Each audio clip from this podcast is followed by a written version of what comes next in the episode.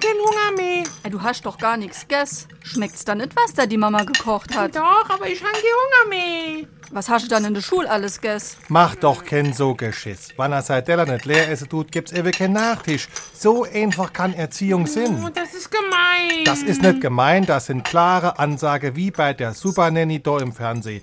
Ohne Teller leer, kein Pudding. Ich mahn aber nichts mehr. Stell dich nicht so dran, ess dein Teller leer und mach kein so Fisimatende. SR3. Warum wir so reden. Wie man schwätze.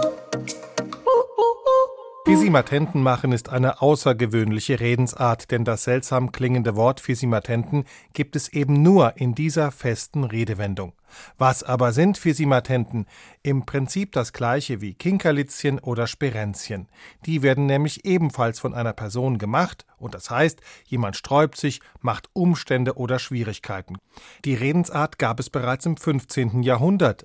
Im späten Mittelalter schon benutzte man das Wort Vise Patentes zur Bezeichnung von überflüssigen Schwierigkeiten. Das wiederum geschah in Anlehnung an das lateinische Vise Patentes, womit ein ordnungsgemäß geprüftes Patent gemeint war.